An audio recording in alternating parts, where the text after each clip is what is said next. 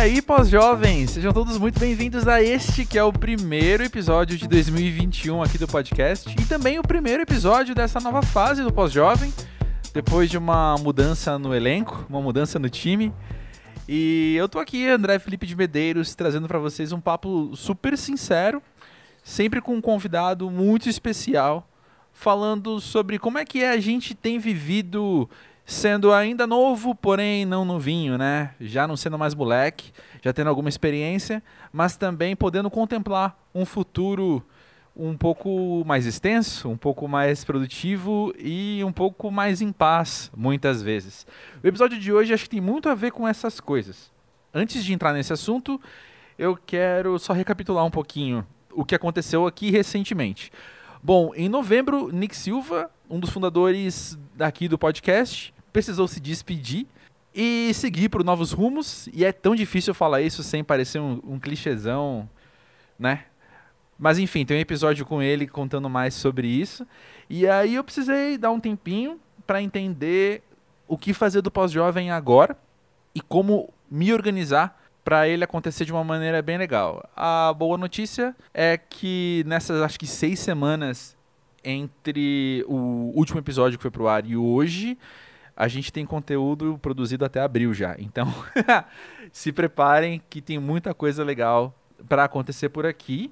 Ao final desse episódio, eu vou conversar um pouquinho mais sobre o futuro do pós-jovem. Segura aí, se você está afim de ouvir sobre isso. Mas olha só, o que não muda é que os convidados seguem sendo pessoas que ou você conhece bem e pode ter um contato mais especial aqui no papo, ou gente que você deveria conhecer. Sobre o episódio de hoje, eu não sei em qual dessas duas categorias que o Saulo von Seehausen se enquadra para você. A gente se conhece já há um bom tempo por causa da banda Rover, só que o nosso contato ficou ainda mais frequente com o projeto solo dele, o Saudade. Eu vou contar que desde o comecinho do Pós-Jovem, ele não só ouviu como deu a maior força, deu o maior encorajamento pro projeto, e a gente sempre conversou sobre algum momento, no melhor momento, ele tá aqui. E o dia chegou, afinal também ele acabou de lançar o seu primeiro álbum solo, com o nome Saudade, né? Chama Jardim Entre os Ouvidos. É um trabalho bonito demais, que eu encorajo todo mundo a escutar. Sobre a conversa de hoje, nós falamos sobre este que é o grande tema não dito do pós-jovem, que é redes sociais, mas a partir da conversa sobre o nosso uso das redes, a gente falou muito sobre produtividade e sobre criatividade e também sobre como se sustentar nesse mercado independente de produção cultural, que é algo que nós dois temos experiência. E também conversamos um pouco sobre nossas inquietudes criativas. Se você trabalha com produção cultural, você provavelmente vai se identificar muito com alguns ou todos esses temas. Se não é o seu caso, eu tenho certeza que vai te abrir os horizontes, vai te abrir a perspectiva sobre essa realidade. Você vai perceber que, assim como nas músicas dele, as falas trazem várias camadas de significados. E, bom, eu acho que é um contato muito intenso com a pessoa do Saulo e você vai terminar esse episódio querendo ouvir mais dele e eu tenho boas notícias sobre isso. Porque se você entrar no musicapavê.com hoje, você vai ter também uma matéria com ele, feita a partir de uma entrevista que a gente cita no meio do papo. Então vamos lá, ouvir a conversa com o Saulo. Já já eu volto.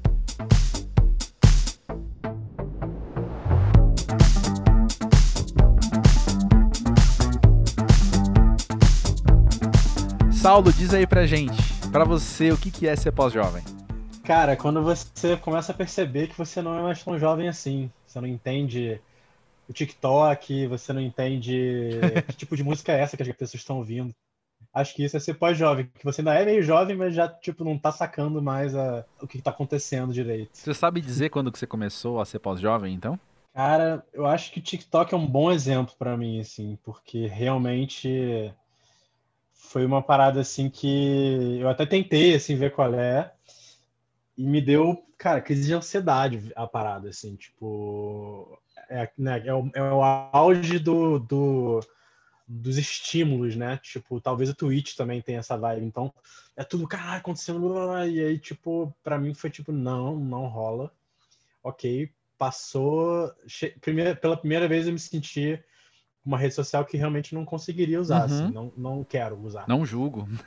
é, porque a gente vive esse momento, né, cara, de não existe ficar offline nunca mais, né? E eu tô tentando diminuir ao máximo possível os estímulos, assim. Então, tipo, desabilitei notificações, né? Coisas que eu tenha mais controle de, beleza, aqui agora vou me propor a olhar. Mas que não fique me bombardeando, assim. Então, mas é uma muita muita coisa, muito estímulo e enfim, eu vendo ali 10 segundos do negócio eu já falei, cara, não tem como. Então acho que foi para mim o, o.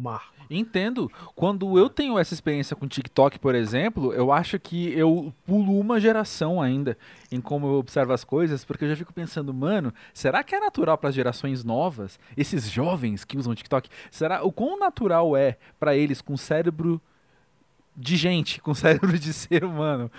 Com, depois de milhares de anos, o cérebro chega a um ponto que ele tem que pular muito rápido para acompanhar esse grau de estímulo que você está descrevendo. Então eu não consigo ver isso como saudável. Isso que você falou de tentar diminuir o ritmo, eu também tô nessa. Por um lado, é, por observar, por escutar, né? Tipo, ler pessoas que manjam muito mais de cérebro, por exemplo, do que eu darem esses alertas, mas por outro comecei a sentir na pele também isso, sabe? De falar, opa, Sim. pera isso aqui não tá me fazendo bem. Chega o meu horário de descanso, eu não descanso. Chega na hora que eu preciso desligar o meu cérebro para dormir, ele não desliga.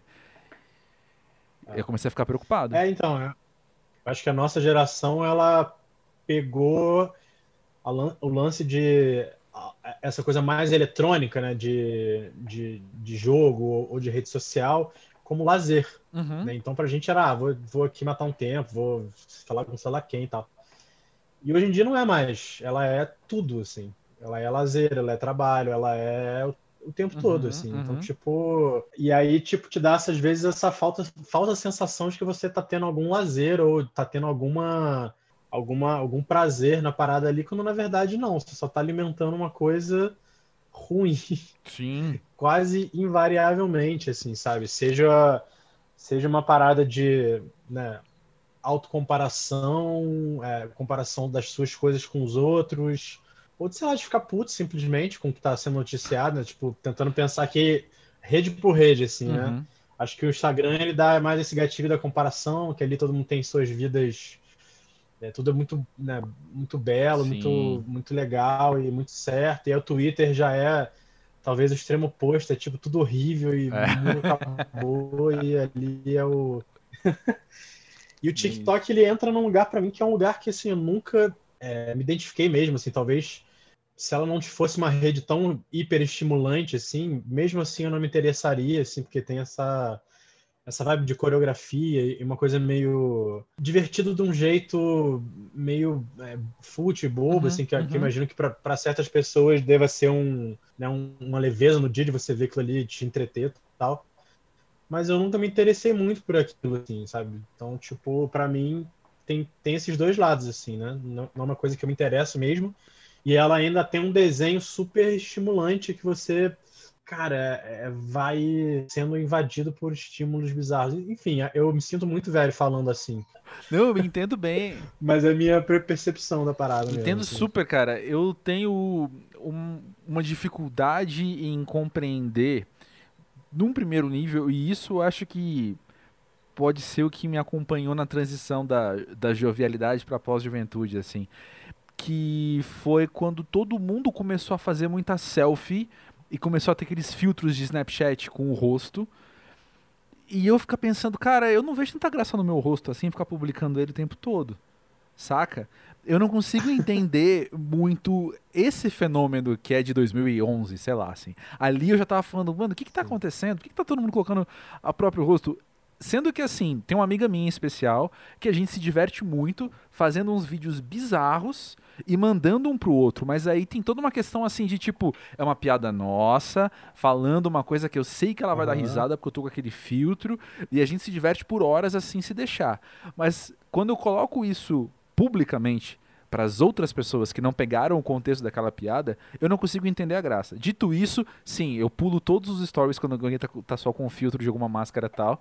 Eu não me interesso nem um pouco, admito. Mas enfim, tudo isso para dizer, essa questão do do eu ser entretenimento pro outro, que eu acho curiosa, curiosa demais. Total, né? E é uma parada. Eu acho que quando começou, e aí talvez seja até uma herança dos blogs, assim, né? É, você fazia ali um post no, no Facebook, e, quando você tinha uma coisa para compartilhar, uhum. né? No Instagram, tal, sei lá, meu almoço tal. E os stories, com esse lance, né, essa proposta de sumir depois de um tempo, abriu essa outra demanda de conteúdo, que é assim, conteúdo meio merda, que você não gastaria é. num post. Né? Tipo, você não, não se importa tanto com o que você está fazendo, você simplesmente vai fazer. Botar ali um filtro na tua cara, com nada, né? Conteúdo, meio que conteúdo de nada, assim, né? Normalmente. Ou conteúdos que tudo bem, vai sumir Sim. acabou. Mas, cara, eu também tenho, assim, um desinteresse muito grande por, por esse tipo de coisa, assim, cara.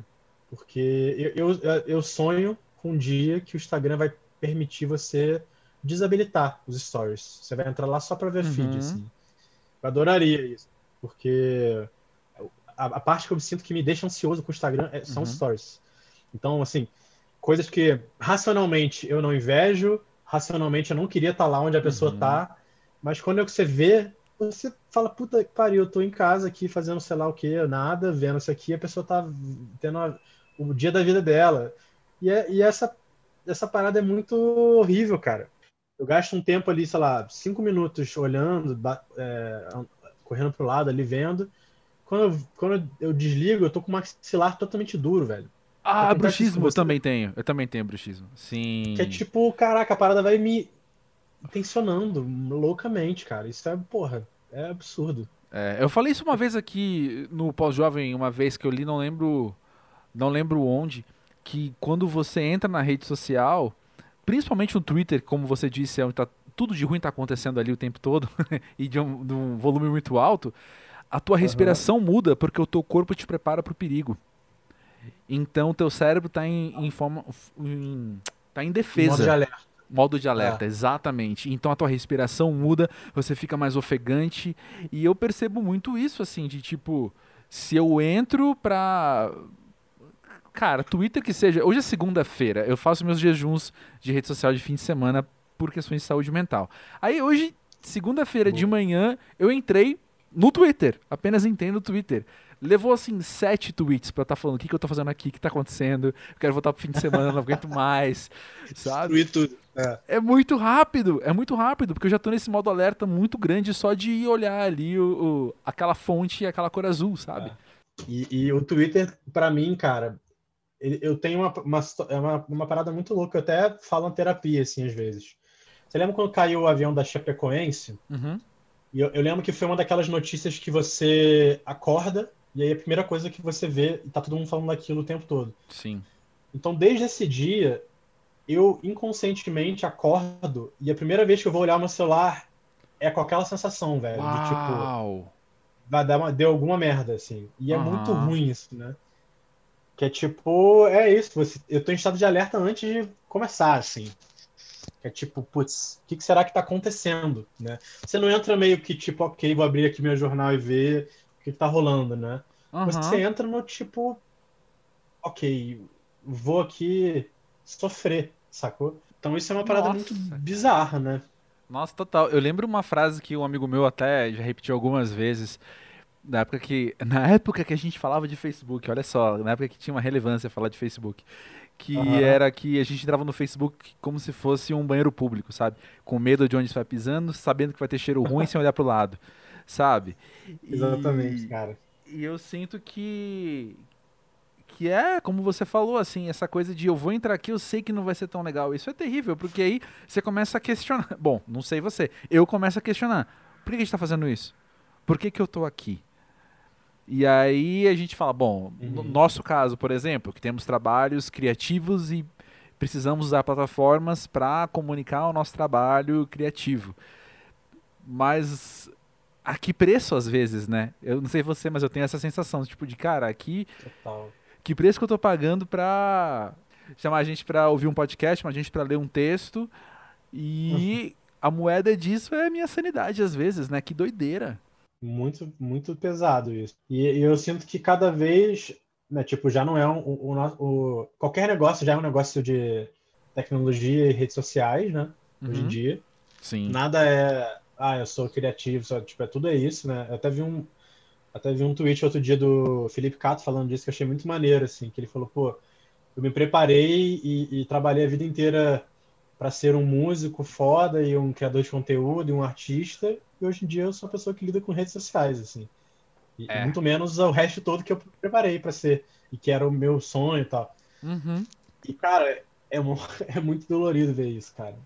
A, a, converso com amigas, é, amigos jornalistas, e é a mesma parada. É muito doido ver o quanto é uma exceção as produções de conteúdo boas e que tem público, assim. São exceções, cara. Porque a maior parte você vê que a galera que é boa, ela não sabe trabalhar tão bem a parte do marketing. E, e aí acho que elas penam um pouco com isso, né? Por conseguir fazer um marketing, auto-marketing, assim, marketing uhum. pessoal do, do seu trabalho ali. E também porque normalmente são conteúdos mais profundos e, e, que exigem um pouquinho mais de dedicação e mais de, de da pessoa estar tá aberta mesmo, parar, per, é, é, investir o tempo dela naquilo ali e se aprofundar tal. E aí, sei lá, eu sinto que a gente está muito nesse momento assim de, de diluição da, das coisas, assim, né? Tipo, e é, óbvio que isso é uma coisa que está acontecendo há muito tempo, não é de agora tal mas, sei lá, sabe, os conteúdos é, de, de, é, de, profundidade, eles têm chegado muito menos, né? Essa é a sensação que eu tenho, assim. Tem, acho que tem, por exceções, o MC, por exemplo, é uma exceção gigantesca nisso. É um cara que faz tudo com muita profundidade, com muito cuidado, muito trabalho, chega, né? Outra parada, mas eu acho que é uma exceção, assim. Né? Tipo, tem muita coisa foda pra caralho que é tá dentro de uma de uma bolha que normalmente são é uma bolha formada por pessoas que estão sofrendo também com isso, assim, de trabalhos que não chegam.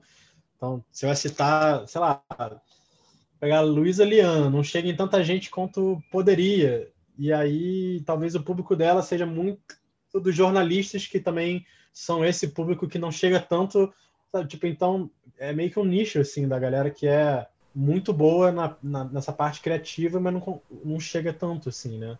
enfim, de, devane, devaneando aqui sobre, sobre isso. Que bom, está no lugar certo. Fique à vontade. Ah. Deixa eu tocar em outro assunto, então, dentro de tudo isso que a gente está falando. Como que isso te afeta a criatividade? Cara, é, é, é porque assim, eu, eu falo muito sobre isso, assim, né? Nas uhum. músicas, assim. Então, de uma forma horrível, isso é matéria-prima para mim, né? Falar sobre. Talvez não, não, não por escolha, né? Mas talvez por ser simplesmente uma questão mesmo, né?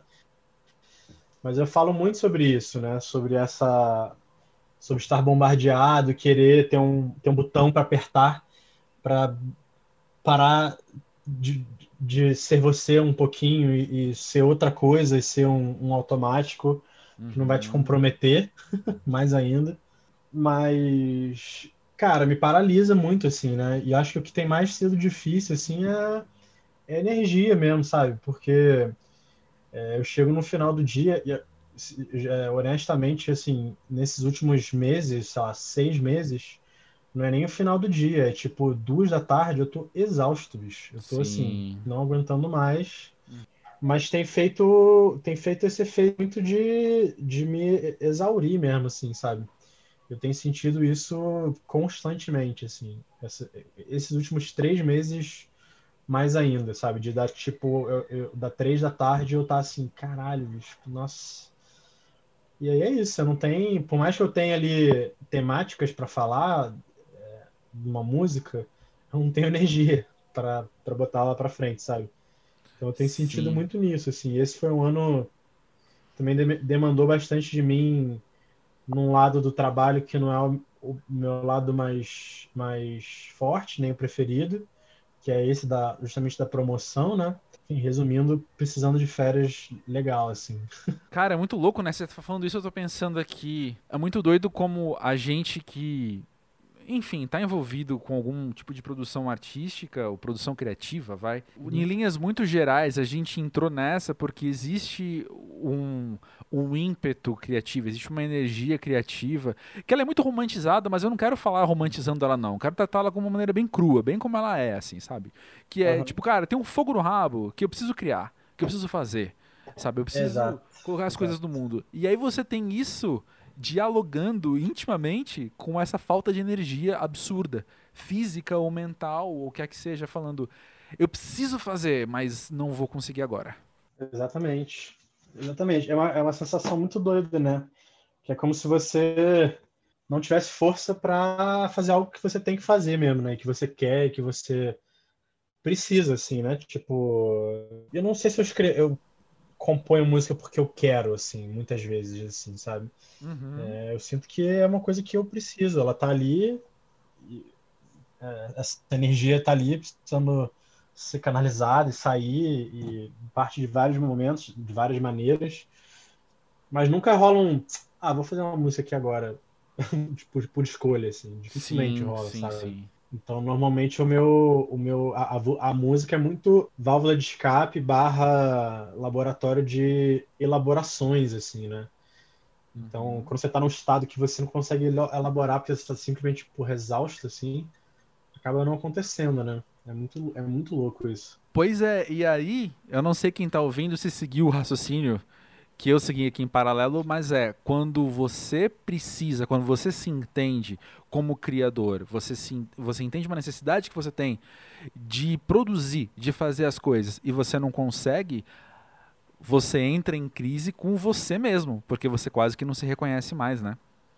Pois é, é uma parada meio de atrofia, assim, né? É. Que é como se uma parte sua e uma parte muito importante ela tivesse atrofiada, né? Tipo, atrapalhada por, por outras coisas. Ou... Mas é isso, né? Um bloqueio.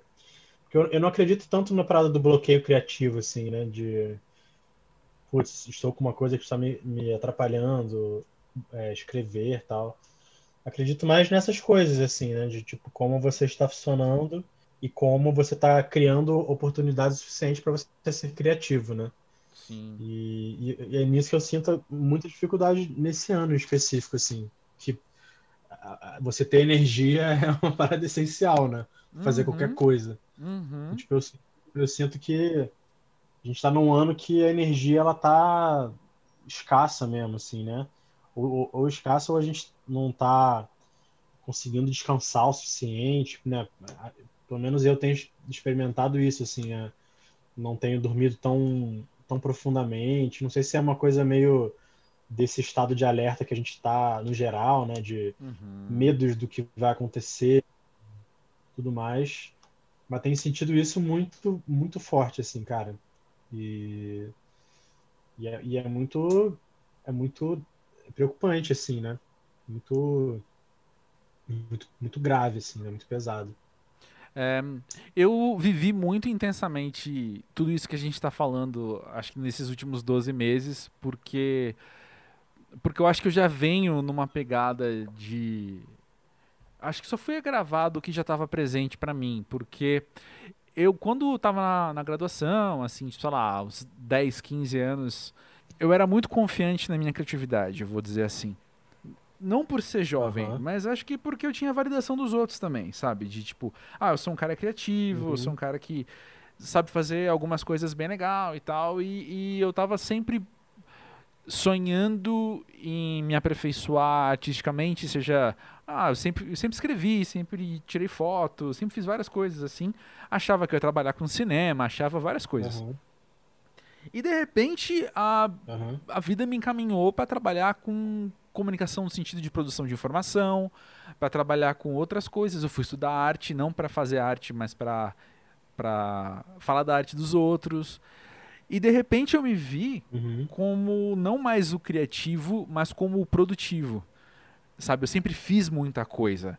Não Total. era mais só de criar muitas coisas, mas assim, de, de uhum. trabalhar, de, de, ter emprego, de ter freela, de ter o meu site, de ter outra coisa, de ter. E de repente de repente, depois de oito anos, não sei, eu comecei a olhar e falar, cara, não tô dando conta. Sabe? Não tô dando conta é. da de olhar para mim e não me entender nem como criativo e nem como produtivo mais como era antes. Uhum. E uhum. isso tem uma amargura.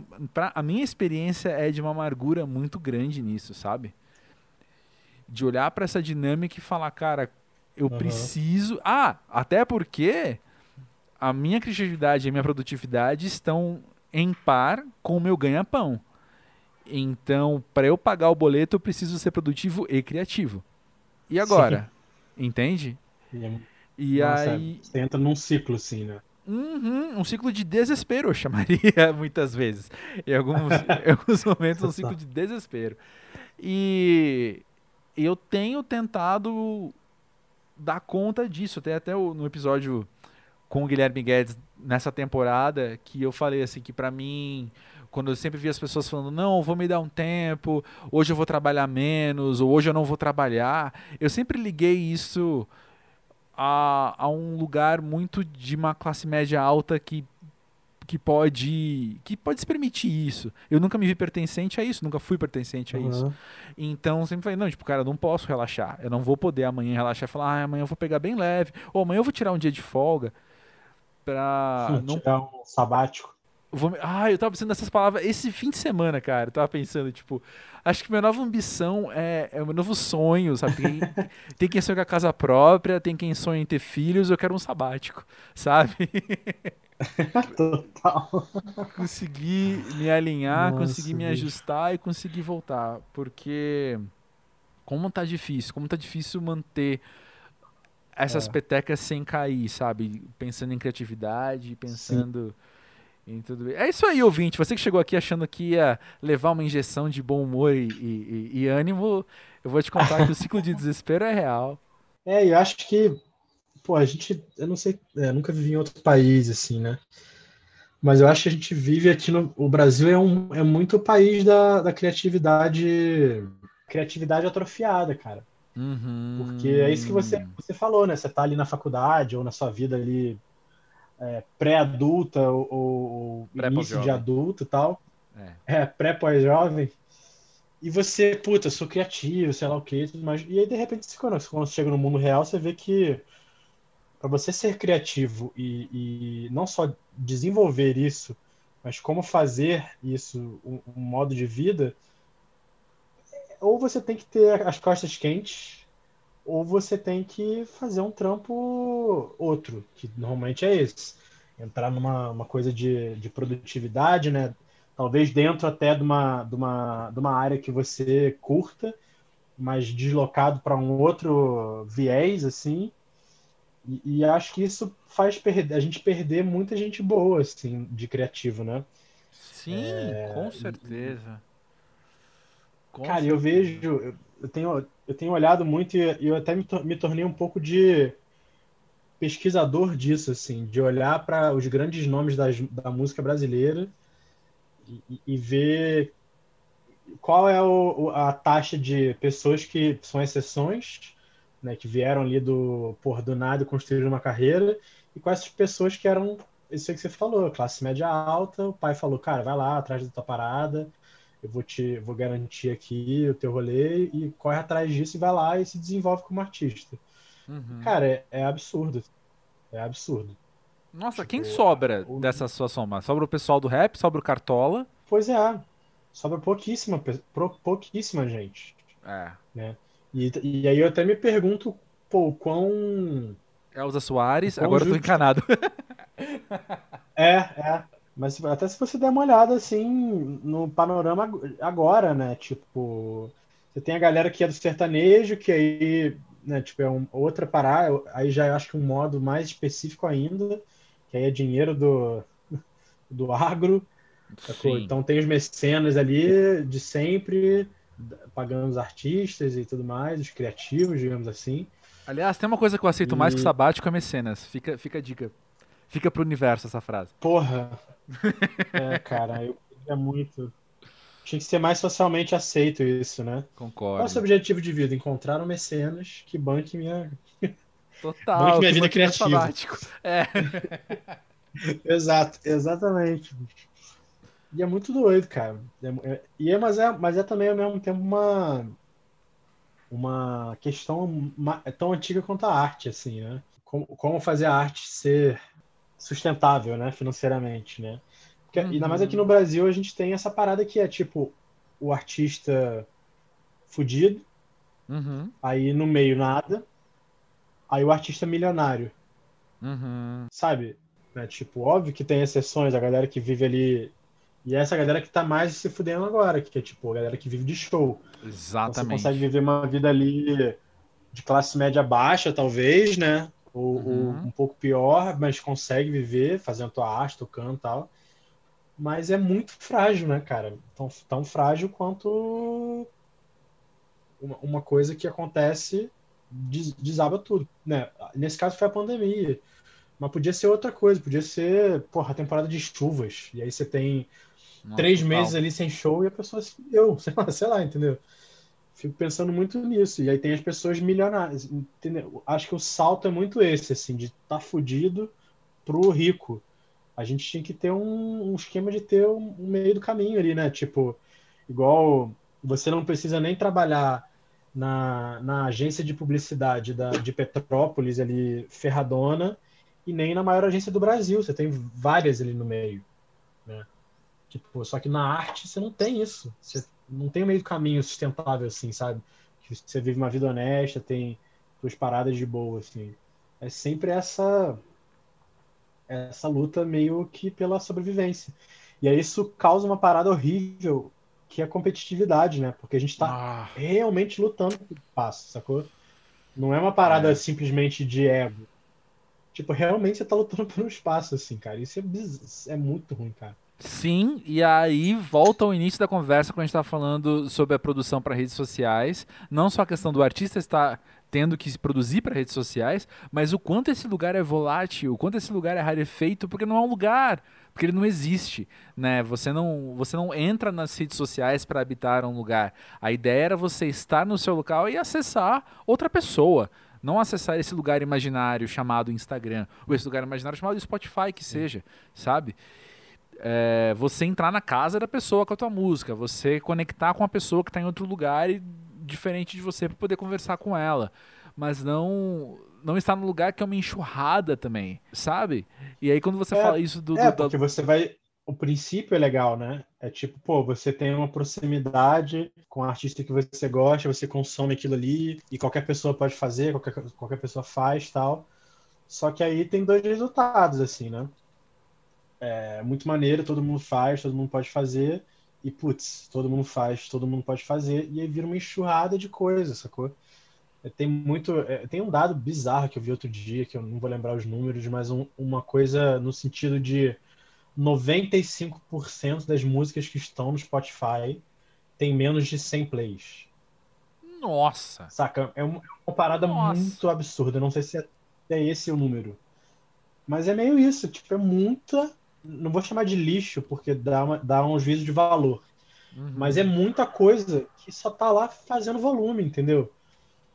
E é óbvio que ali tem coisas incríveis, provavelmente, e tudo mais, que não chegam, né? Que é até o que eu falei, um pouco, chega pouca gente e tal. Mas, obviamente, tem muita coisa ali que, porra, precisava estar tá ali, né? Tipo, é, é muito. É muito doido isso, cara. Entrou na, na, no lance de realmente obesidade de conteúdo já, né? É. Você falando isso, eu me identifico pensando na minha vida, assim. Acho que a última coisa que eu gostaria de ser enquanto pessoa é uma música perdida no limbo do Spotify, sabe? Era ser esse 95% com medo de 100 plays. E eu não me refiro à popularidade, não mesmo, mas eu me refiro à relevância, sabe? Eu tenho... Sim eu, tenho olhado, acho que de 2018 para cá, agravou isso, e o pós-jovem é consequência disso, não é segredo para ninguém, que é essa reflexão de como é que eu sou relevante para as pessoas que são parecidas comigo, sabe? Porque todo mundo tem a sua luta, mas nem todo mundo tem a sua causa, entende? Então, como ser relevante para a uhum. minha geração? E o, o maior medo acaba sendo esse, é sendo irrelevante. Entende? Exatamente.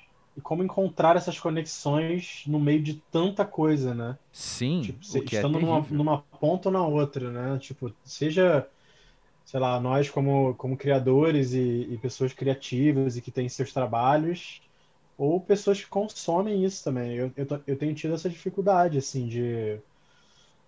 de. Porra, será que eu vou preciso mesmo ouvir esse disco aqui, cara?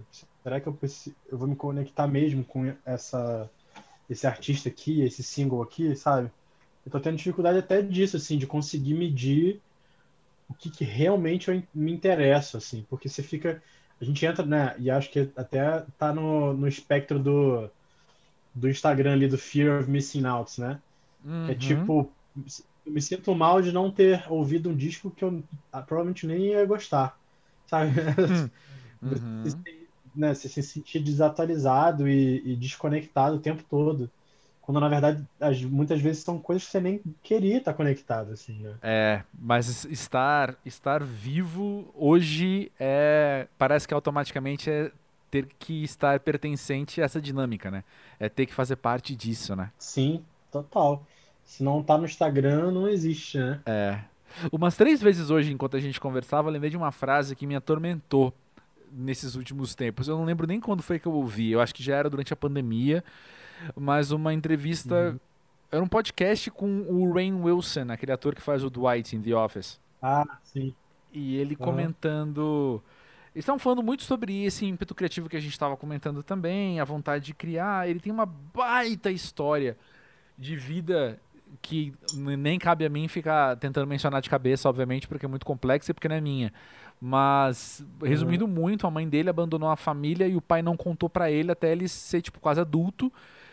É, porque ele não queria que ele odiasse a mãe. Então ele falava, tipo, uma coisa do tipo, sei lá, era uma coisa meio neutra, não era tipo, a sua mãe abandonou você. Era tipo, é, agora o papai e você moram em outro lugar, sabe? Uma coisa meio assim. E, uhum. e ele foi estudar teatro e, e, fez, enfim, viveu muita coisa em muito pouco tempo. Mas tudo isso para dizer, ele comentando, será que se minha mãe não tivesse abandonado meu pai, eu precisaria tanto criar? Será que eu não me contentaria em ser professor, por exemplo? Ele falou essa frase Caralho. e isso bateu em mim de um jeito tão bizarro, assim. De eu não tenho uma história Nossa. parecida com a dele, eu não tenho um, uns, os meus grandes traumas, assim, que são facilmente lembrados por um desconhecido, sabe? Mas quais de são onde as veio, coisas né? De onde veio? Quais são as coisas dentro de mim que estão ressoando há tanto tempo a ponto de eu entender minha identidade como elas, sabe? E, e, e tá buscando tanta coisa, sendo que essa conversa que a gente está tendo de expor o cenário que a gente faz parte é algo que acompanha eu e você há muito tempo e com uma enorme frequência e a gente insiste, saca? A gente segue aqui, a gente segue colocando uma energia que a gente Caralho. não tem às vezes em fazer as coisas acontecerem. Eu adoraria, adoraria poder ser vendedor de óculos, não sei, sabe? E me contentar com isso. Me contentar, me satisfazer. Falar, não, é massa porque eu bati a cota, eu bati a meta, ou é massa porque foi produtivo o meu trabalho, porque eu convenci a pessoa a comprar esse óculos e não aquele. Não sei. Eu adoraria, real, real, honestão eu acho que deve ser é, muito massa. Escolha, não é minha né? experiência. Exato. Não é minha experiência de vida. Cara, nossa, e, e eu é, eu posso dizer assim que eu tentei fugir muito assim da, da, música, sabe? Eu, eu tenho essa certeza de, cara, minha parada é música. É, desde quando eu me lembro de lá na quarta série, aquela, que assim, quando você é criança, você está na quarta série, você está naquele modo automático totalmente ali, né? Uhum. Tipo, fazendo as coisas do colégio e tal. E aí, quando você vai para quinta, é, pelo menos lá no, no, meu colégio, assim, já tinha uma coisa mais tipo, olha, a partir de agora vocês estão deixando de ser crianças, vocês estão se tornando pré-adolescentes e tudo mais, e mudam as cobranças, mudam, muda uhum. isso, muda aquilo e tal. Eu vivi isso também. E aí, eu acho que foi a primeira vez que rolou um papo não sei se na minha família, mas no, no colégio, acho que no colégio mesmo, do tipo, o que, que você vai ser quando crescer, mas não na vibe é, dia dos pais ali, que você fala isso e você se veste da roupa do seu pai. Uhum. Mas no, no sentido mesmo de, tipo, encaminhar, cedo pra caralho, né? Totalmente sim, louco isso. Sim. E aí eu lembro de falar com muita tranquilidade, assim, Cara, minha parada é, é, é, ser músico, assim, eu quero ser músico. Isso é muito antigo, assim, na minha vida, sabe? Uhum. E aí, quando eu fui pro ensino médio, que aí né, você tá ali diante de uma escolha muito mais real e prática tal, né? eu lembro de falar, pô, eu quero ser músico, mas beleza, eu não quero fazer música clássica, eu é, não quero estudar regência, é, porque, né, existe essa pressão de tem que fazer uma faculdade e as opções dentro daquilo eram opções que eu não queria. E aí eu também não queria ser professor de música. Eu também não queria tocar em barzinho. Então eu falei, cara, então, na real, eu tenho que fazer outra coisa, né? E aí, pô, eu gosto de escrever, vou fazer letras, óbvio, vou fazer letras. E aí vi que não tinha nada a ver comigo, não, que, não gostaria de ser professor de português. Uhum. Eu pensei, pô, talvez seja legal eu entender dire direitos autorais. Então eu fui tentando sempre ir para caminhos é, vizinhos, assim, sacou? So a, da sombra, sacou? Digamos assim, da música. Então, pô, o que eu queria era música, então, mas não dava, entre aspas. Então eu vou fazer letras, porque eu gosto de escrever, e, e me interesso, leio muito.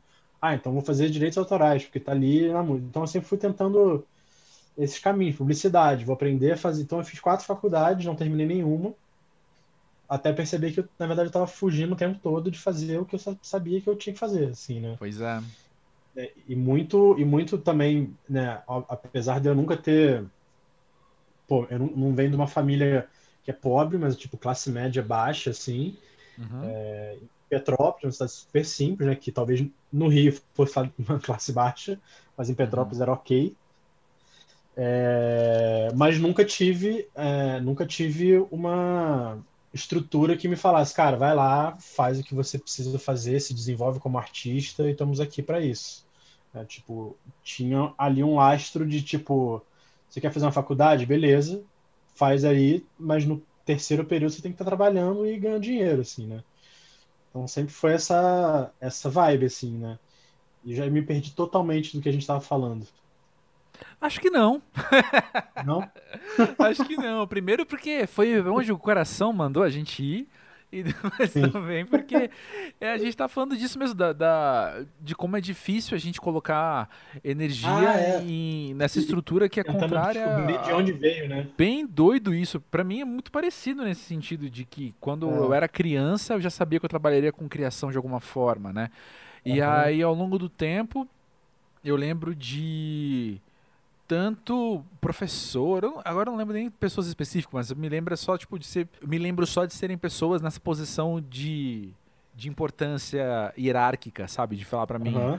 é, mas se você quer criar, vai fazer publicidade, que aí você vai ganhar dinheiro, sabe? Tem sempre esses, uhum. como é que fala, é, esses é esse filtro, né? É, exatamente. P pelo menos você vai estar tá ganhando dinheiro, né? Criando alguma coisa vieram sempre umas influências dessas, umas interferências dessas assim, e eu acabei uhum. fazer comunicação por uma inquietude minha muito grande mesmo. A minha segunda opção, a minha primeira opção era comunicação ou cinema, e a minha segunda era educação artística para ir dar aula. Caramba. E era licenciatura em educação artística mesmo, era a minha segunda opção no vestibular. E porque eu tava buscando isso assim, eu tinha, eu tinha que estar tá trabalhando com criação de alguma forma. E o trabalho que eu tenho hoje, ele é muitos pouco por, muito poucos porcentos artísticos assim. Ele, ele é totalmente uhum. envolvido em criatividade. Como é que eu falo sobre isso? Como é que eu como é que eu expresso tal coisa? Como é que se trata desse tema? Isso tudo é trabalho criativo, né? Mas ele é sobre a arte dos outros também, muitas vezes. E isso me, con me contempla muitas vezes. Sim, sim. Mas esse comichão, o tal fogo no rabo, assim, é uma coisa que eu tenho. Tenho muito forte de, não, mas eu preciso fazer alguma coisa, eu preciso fazer. Eu, eu preciso estar em movimento, em movimento de criatividade, sabe? Não é vendendo óculos que eu vou. Já trabalhei em shopping, viu? Tô falando tudo isso, mas eu, moleque, trabalhei em shopping, fiz muita também. coisa já. É. Papelaria, loja de cartucho. Olha! Eu também em loja de computador, também em loja de roupa. É. Então é, é bem isso de. Cara, é, é, como se essa aptidão né, e essa característica criativa ela já viesse embutida com uma parada de persistência que a gente não consegue se livrar, assim, né? Porque, uhum. porque se você parar para pensar e você analisa é, friamente, assim, você não, não segue esse caminho, né? Talvez por isso que os professores e, e pessoas que são ali né, tem posições hierárquicas, eles te dizem isso, assim, né? Tipo, cara, vai fazer isso aqui porque isso aqui vai te permitir ganhar dinheiro e tal, assim, né? Uhum. Foda, né? Porque pra gente é. O dinheiro, ele não tá mesmo em primeiro lugar, né, cara? E acho que a gente sofre um pouco com isso, assim, né? É.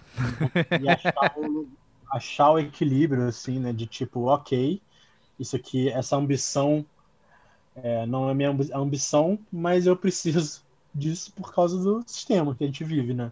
Exato. Basicamente. Eu me pego às vezes pensando assim comigo mesmo, tipo, ah, eu queria tanto gostar mais de dinheiro, sabe? eu queria tanto ser mais interessado em ficar rico, talvez, porque aí eu faria outras escolhas. Sim, cara. Total. Mais compatíveis com as expectativas ao meu redor, né? É, mas eu acho que é isso, cara. É, acho que faz muito parte do espectro mesmo, assim. Né? É. Tipo, você tá interessado em outras coisas, né? E outras coisas que te movem mesmo, assim, né? E, Saulo, já parou pra pensar que talvez isso que a gente tá falando de, de. que é até difícil às vezes de explicar de uma vontade de criar, de uma desse ímpeto de produzir alguma coisa, no seu caso música, no meu caso criatividade no geral, que seja. É, uhum. Você já parou pra pensar que ele tem um paralelo muito grande com os outros sonhos das pessoas desde ganhar dinheiro até ter uma família e ter filhos, não sei. Sabe? Até porque, obviamente, esses sonhos podem coexistir, né? Um, um não anula o outro. Sim, sim. A pessoa pode querer ter filhos e fazer música, ou pode querer ser rico e, e, e ser criativo, enfim. A combinação que você uhum. quiser aí no meio. Mas você para pra pensar isso às vezes? Porque às vezes, quando eu tô conversando com outras pessoas que são muito diferentes de mim, às vezes eu busco essa, essa gênese com, é, é, compartilhada, sabe? Essa mesma essência que a gente tem, que é o de se entender como o fazedor daquilo, como alguém que segue aquilo e, e precisa, de certa uhum. forma, entende? Sim. É, eu acho que você, me falou, você falou isso aí, eu, eu lembrei de uma coisa que me marcou muito, assim, foi lá no quarta série, sei lá, quinta série, assim, que eu estava na aula de história e o professor começou a aula com uma pergunta assim de é, como que o homem, né, o homem no sentido é, humano, né, o ser humano, uhum. se torna imortal. E aí, porra, as pessoas falando um zilhão de coisas erradas, e eu lembro que eu respondi através da sua obra. E, tipo, é muito louco pensar nisso hoje em dia. era muito novo para tipo ter essa noção, mas eu falei essa parada e ele falou é exatamente é disso é exatamente disso que a gente vai falar. E aí começou tipo iluminismo, era era matéria tal. E aí quando você falou isso, eu lembrei muito disso assim, dessa noção do, do legado assim, né? Que está totalmente conectado tanto na em deixar obras criativas e né, quanto filho. É. né, tipo, tem muito a ver, assim, né? É. Eu entendi como que você está cercado de muitas vezes pessoas fazendo escolhas diferentes das suas. A gente não, a gente não citou se a gente está falando de família, de amigos, de grupo, de. enfim, não sei. Mas eu sei por projeção em você que isso é algo que você também passa. Às vezes as pessoas que você convive fazem escolhas diferentes de você.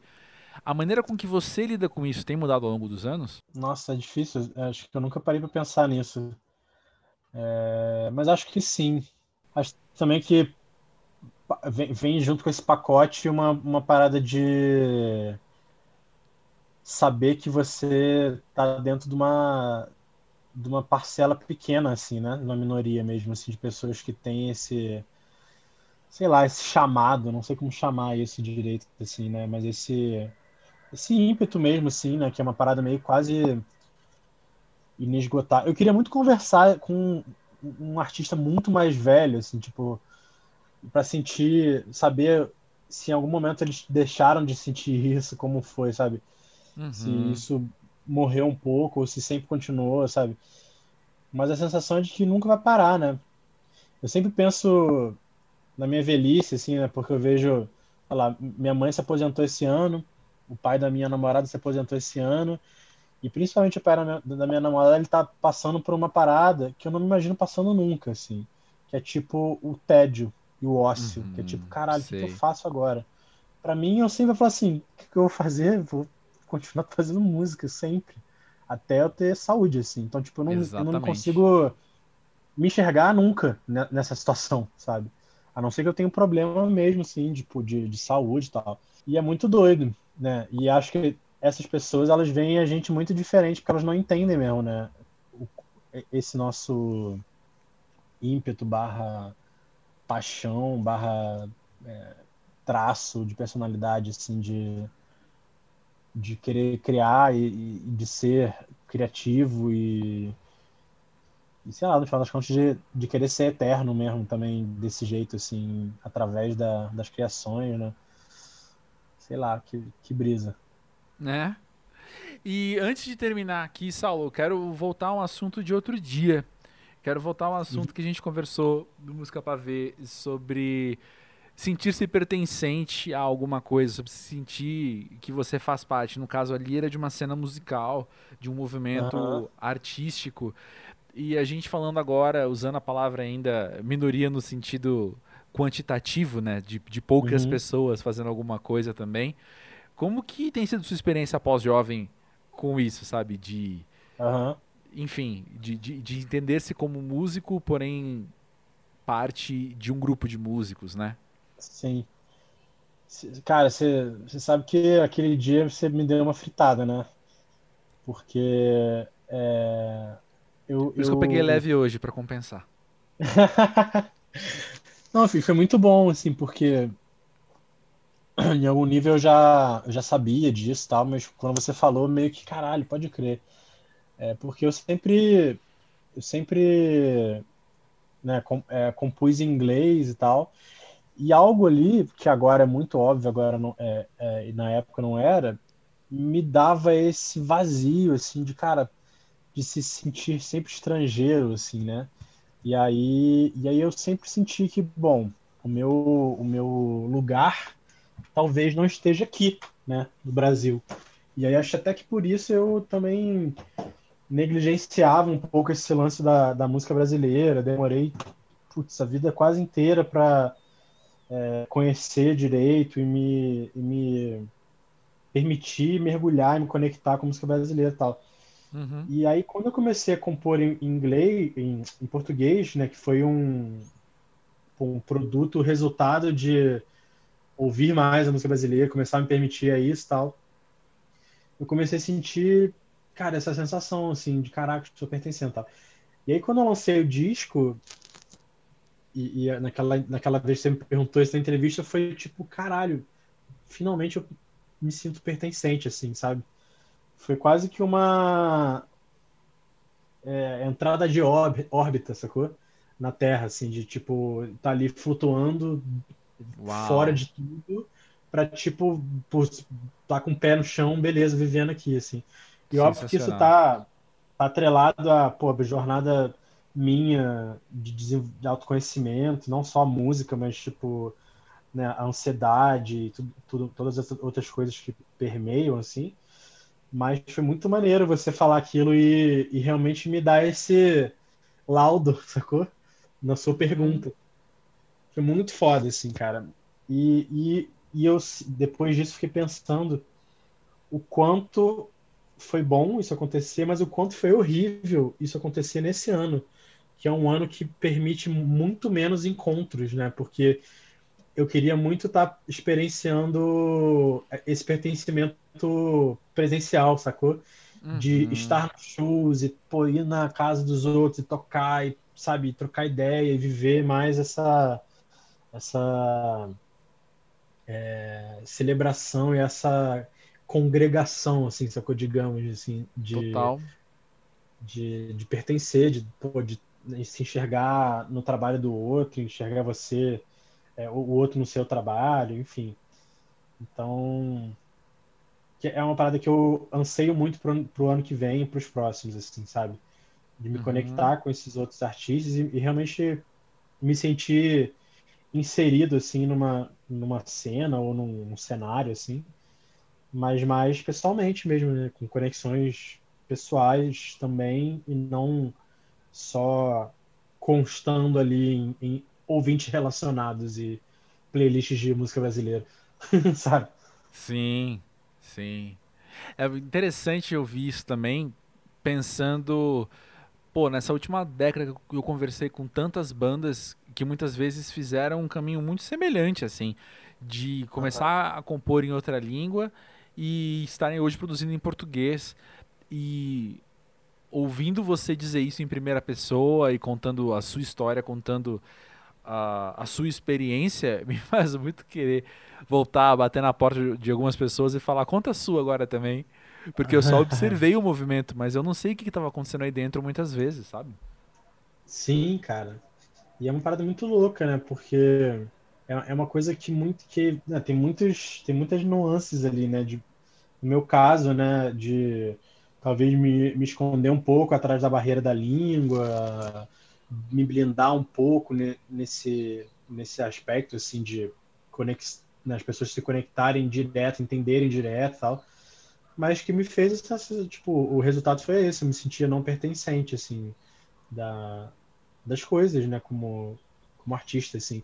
E quando eu não estava no Brasil, né, que aconteceu algumas vezes, eu estava estrangeiro também. Então era estrangeiro sempre, o tempo todo. Assim, e é uma sensação muito ruim de você sentir, assim, né, de, de não pertencer a nada, né, a, lugar nenhum. Então é, é horrível, cara. E aí hoje em dia eu, nossa, eu enxergo com olhos totalmente diferentes, assim, é, esse lance, né? Tipo, aí acho que até um, um outro aspecto do papo já, mas de cara, enxergar a, a, a absurda americanização da, da, de algumas coisas nossas, né, de Sim. produção cultural nossa, assim, né, e agora que eu tô de fora, né, vendo de fora, por exemplo, o crescimento do trap, do rap, o rap até menos do que o trap, mas Cara, o trap é uma parada muito americanizada, né, cara? Você vê, assim, os caras, eles basicamente querendo parecer o mínimo brasileiro possível, assim. para eles ser artista isso. é isso. E eu enxergo que eu fazia o mesmo. E é uma... É, eu, não tô, eu não tô apontando isso de uma maneira hipócrita, tipo, ah, olha só esses, esses caras estão fazendo. Mas de uma coisa que eu fiz também, assim. Então, tipo, olhando né, não só a coisa óbvia que é da língua e tal, mas as estéticas, as fotos tal, pô, tava tentando o máximo replicar o que eu via nos artistas que eu gostava que não eram brasileiros, assim, sabe? Sim. E, cara, hoje em dia eu detesto isso, cara. Eu não consigo ouvir, assim. Tipo, eu entrei no, no modo mesmo, assim, de. Não quero nem ouvir. E é horrível também, não é, não é, não é o modo certo, eu acho, assim. Eu Mas... deduzo, ouvindo isso, que parte do processo, então, é você olhar para o lado e entender o Brasil e entender o brasileiro. Mas uhum. outra parte é você olhar para si mesmo e se entender como brasileiro e encontrar o Brasil dentro de você também, né? Exato, é exatamente, perfeito isso. E acho que depois que você vira a chave, cara, da música brasileira, putz, é, é, muito, é muito gostoso, assim. É tipo, sabe quando você é mais novo e você não entende porque as pessoas comem pimenta? e aí vira um adulto e você entende, você fala, caralho, como, como é possível não usar pimenta nas coisas? E é meio que isso, assim, a música brasileira. Excelente. Você, Excelente, caralho, peraí. Você, né, você vai para um lado, assim, que é muito louco, assim, e que, sei lá, de, de certa forma até é um privilégio para mim, assim, ter feito isso depois dos, sei lá, eu tinha uns 26, 27. Então, depois dos 25, assim. Porque eu encarei isso de uma maneira outra, né? Não, não é uma coisa que é, tava presente na minha vida inteira, assim, né? Então, tipo, uma outra maturidade para porra, curtir do jeito certo, talvez, do jeito mais, mais consciente, assim, né? Não, não certo, uhum. mas mais sem achar que aquilo ali é, é, garantido, né? Sim. E como que é para você hoje ouvir as músicas que você fez ontem? Cara, eu curto muito, mas é uma sensação de que foi em outra vida, assim. Uhum sensação de um, de um realmente outro eu, assim.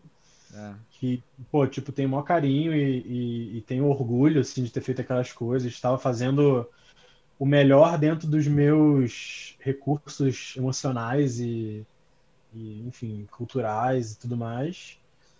Mas não é uma parada que eu me conecto mais, assim. E até Sim. é uma parada que dificulta, por exemplo, uma, uma reaproximação da Rover, assim, né? Porque Uhum. eu não me sinto. é, eu não me sinto mais aquilo, assim, né? Não me sinto representado por aquilo. Então é, é tipo fazer cover de si mesmo, assim. Eu não tenho interesse por isso, assim. Uau. Cover de si mesmo é um conceito muito interessante. Gostei. É. Gostei bastante. Talvez- Talvez eu fosse fosse o Axel Rose, que fosse ganhar milhões fazendo cover de si, si mesmo, talvez eu pensasse diferente. Mas como não é o caso, eu prefiro ficar de boa. Verdade. E sabe o que eu fico pensando? Que isso aconteça também agora e você e se entender e- entender que parte da sua produção era na juventude, parte agora sendo pós-jovem, é, está aberto a ideia também de que você vai encontrar vários outros eus ao longo do caminho e que em breve pode ser que você olhe para essa fase do agora, para o Saudade de, que lançou o disco em 2020 e Uhum. falar, olha só, ele faz parte de mim, mas agora eu tô, a minha cabeça tá também em outro lugar. E em outro lugar que você só chegou por ter passado por aquilo, né? Total, e eu te adianto que eu já estou nesse momento. Eita, nós! Cara, e essa é uma. Essa é uma. Cara, é uma, uma velha é, questão pra mim também, porque quando você lança um álbum, você tá lançando ali músicas de três anos antes, né, normalmente. E, e esse disco, porra, é- é- não- eu nem me sinto desconectado dele, não, como eu, como eu me sinto da- das músicas da Rover, não é nem isso. Aham, Mas eu, eu já estou em outro lugar, com certeza, assim. Tô, tô em drogas muito mais pesadas já da, da música brasileira. Massa E- demais. É, é, e num caminho que eu tô gostando muito, assim, cara. Um Aham. caminho mais, mais expansivo do que introspectivo. Que é muito novo pra mim. Assim, é totalmente inexplorado pra mim, assim. Que massa, cara, que massa. É. E me faz sentido, porque eu penso que primeiro você vai compreendendo as mudanças em você e depois você vai olhando pra fora, né? Exatamente, exatamente isso. Massa demais. Aqui agora acho que é a hora que a gente finaliza o nosso papo.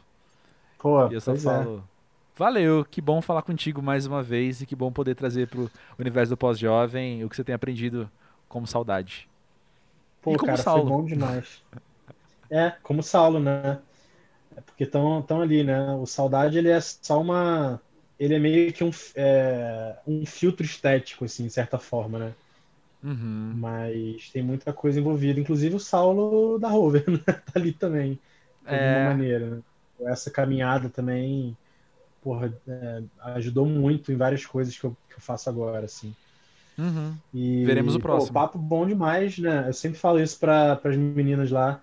Quando chega coisa do André, é, é quando eu sento para responder feliz, assim. Então, tocar essa Ô, ideia louco. abertona, profunda, sem necessidade de chegar a- ne- necessariamente chegar a conclusões e, e, né, tipo, ser- poder ser reflexivo e vago às vezes e, e brisar é muito bom, né, cara? Espero Muito que a gente bom, consiga tudo faz fazer isso parte. pessoalmente em breve. Ah, torcendo. E agora também você falou que gosta de saber coisa minha, se prepara. Minha pro- Porra, Vai, vamos, vai vamos, rolar a tal da enxurrada de informações. Manda, só manda.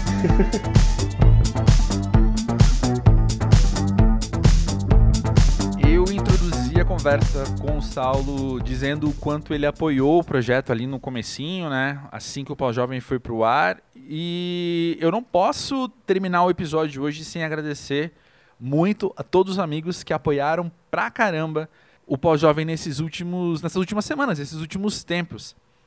Teve amigo que veio conversar sobre, Pra saber como eu tava, e teve amigo que apoiou, e teve amigo que quis colocar a mão na massa e ajudar de uma maneira mais prática, e eu sou muito grato por todos vocês. Vocês sabem quem vocês são.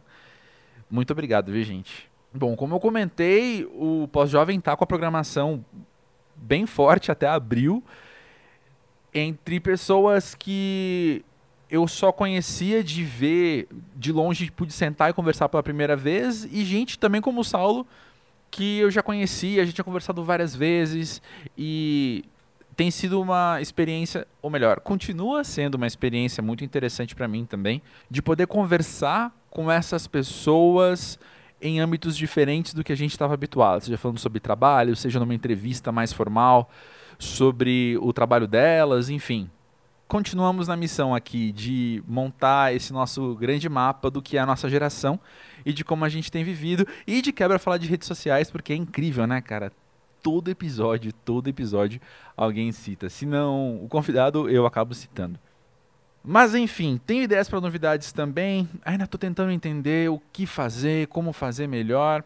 Mas te garanto que os episódios com especialistas, com gente que vem para tratar de assuntos mais específicos que surgem nas conversas, eles vão rolar.